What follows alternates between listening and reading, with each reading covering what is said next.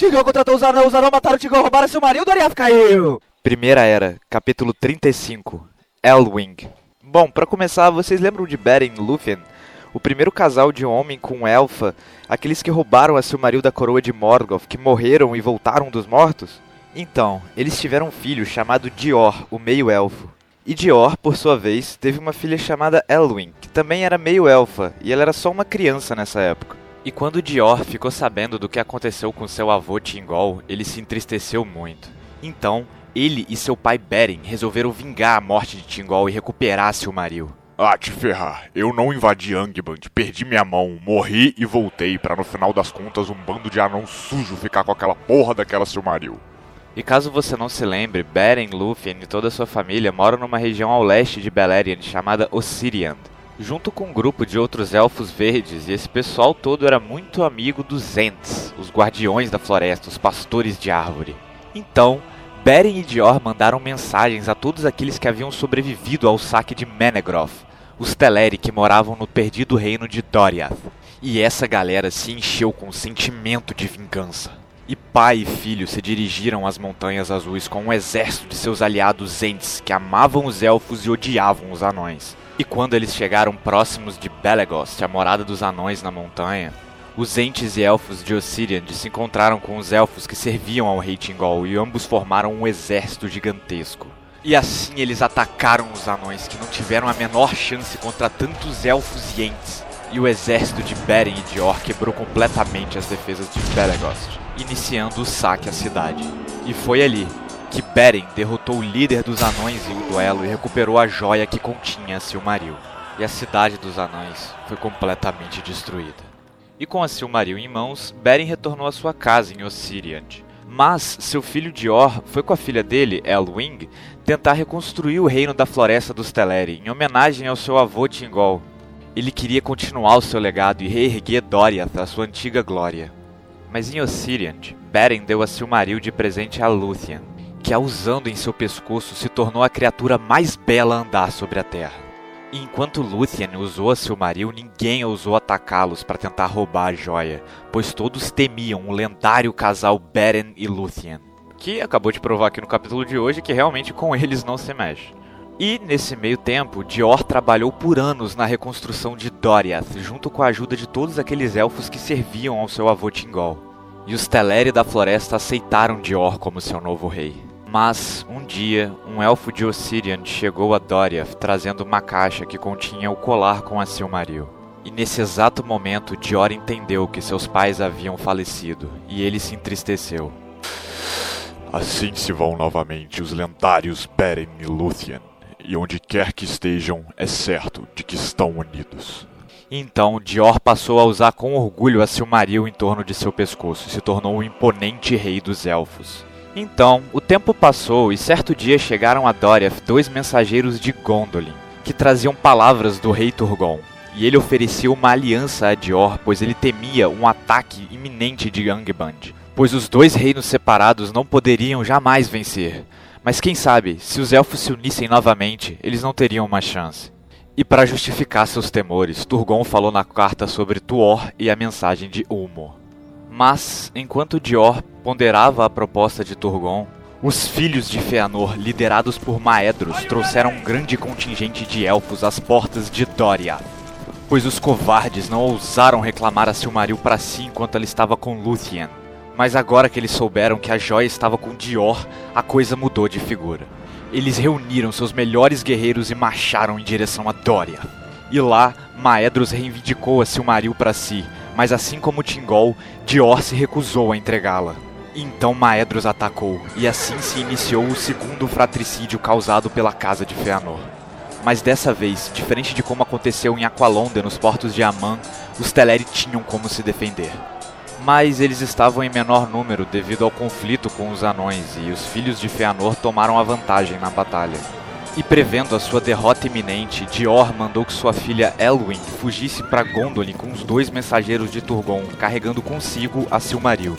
E Maedros conseguiu avançar por Menegroth com suas tropas, chegando até o Salão Real, onde Dior o esperava, completamente desarmado. Entregue-me agora, Silmaril! Ela é minha por direito!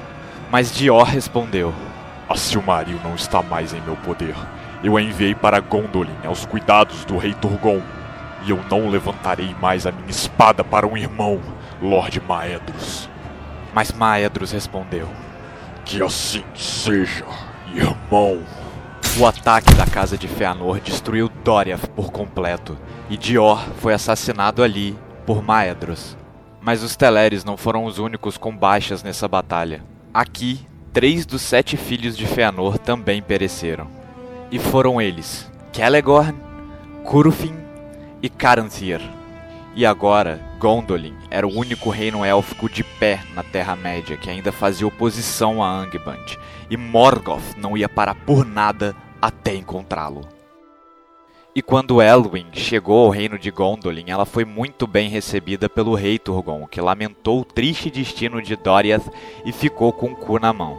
Elwing, a meia-elfa, morou em Gondolin durante um tempo e lá ela conheceu Earendil, também meio-elfo, filho de Tuor, o mensageiro de Ulmo, com Idril, a filha do rei Turgon e princesa de Gondolin.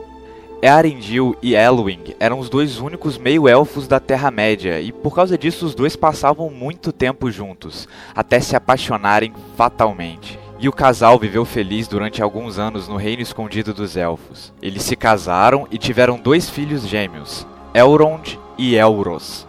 E Earendil era um ótimo marinheiro, ele era apaixonado pelo mar e querido por Ulmo, o Valar Senhor das Águas.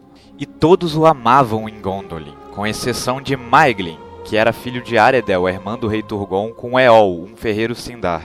Isso porque esse moleque bom era apaixonado por Idril, a mãe de Arendil, a quem Tuor roubou o coração. E um belo dia, Maeglin estava patrulhando os arredores de Gondolin quando ele foi abatido e capturado pelos orcs de Morgoth, que após a soltura de Húrin, o pai de Túrin, rondavam em grandes números aquela região procurando o reino élfico. E não foi muito difícil para o Senhor do Escuro conseguir convencer Maeglin de se unir a ele. Morgoth só precisou trabalhar um pouco o ódio do elfo por Turgon, Tuor e Earendil. Maeglin sucumbiu à escuridão, e agora ele era servo de Angband. Então ele revelou ao seu novo senhor a localização e todos os segredos de Gondolin. Moleque bom, bagarai! E com todas essas informações, Morgoth agora não teria apenas como atacar Gondolin, como ele poderia fazê-lo da melhor maneira possível. E os Noldor não teriam a menor chance. Então, o Senhor do Escuro mandou Maeglin de volta ao reino, pois não bastava atacar por fora, ele tinha que atacar por dentro também. E lá o elfo contou uma historinha qualquer de que tinha encontrado um grupo de orcs e os perseguiu até longe demais, mas voltou sem problema nenhum. E dessa forma os Noldor continuaram vivendo a sua vida, escondidos em seu reino, sem ter a menor ideia de que lá em Angband Morgoth se preparava. Toda a atenção do Senhor do Escuro agora estava voltada a Gondolin.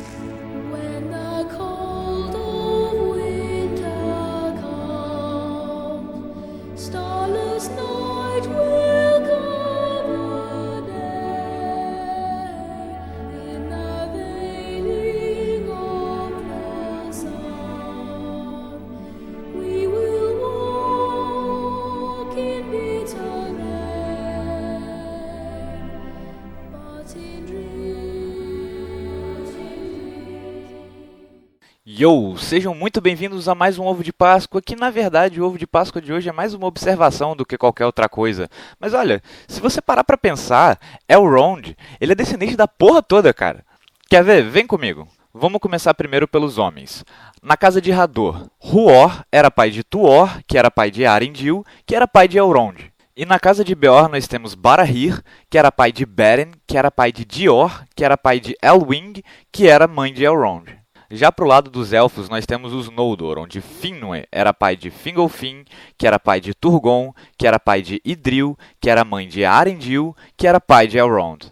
E pelo lado dos Vanir, nós temos Não Lembro-e, que era pai de Anarie, que era mãe de Turgon, que era pai de Idril, que era mãe de Earendil, que era pai de Elrond. E nos Teleres temos Tingol, que era pai de Lúthien, que era mãe de Dior, que era pai de Elwing, que era mãe de Elrond. E por fim, ele ainda tinha descendente com os Maia, já que Melian era mãe de Lúthien, que era mãe de Dior, que era o pai de Elwing, que era mãe de Elrond. Enfim, o cara é o nó que liga a porra toda. Bom, é isso, até semana que vem e tchau.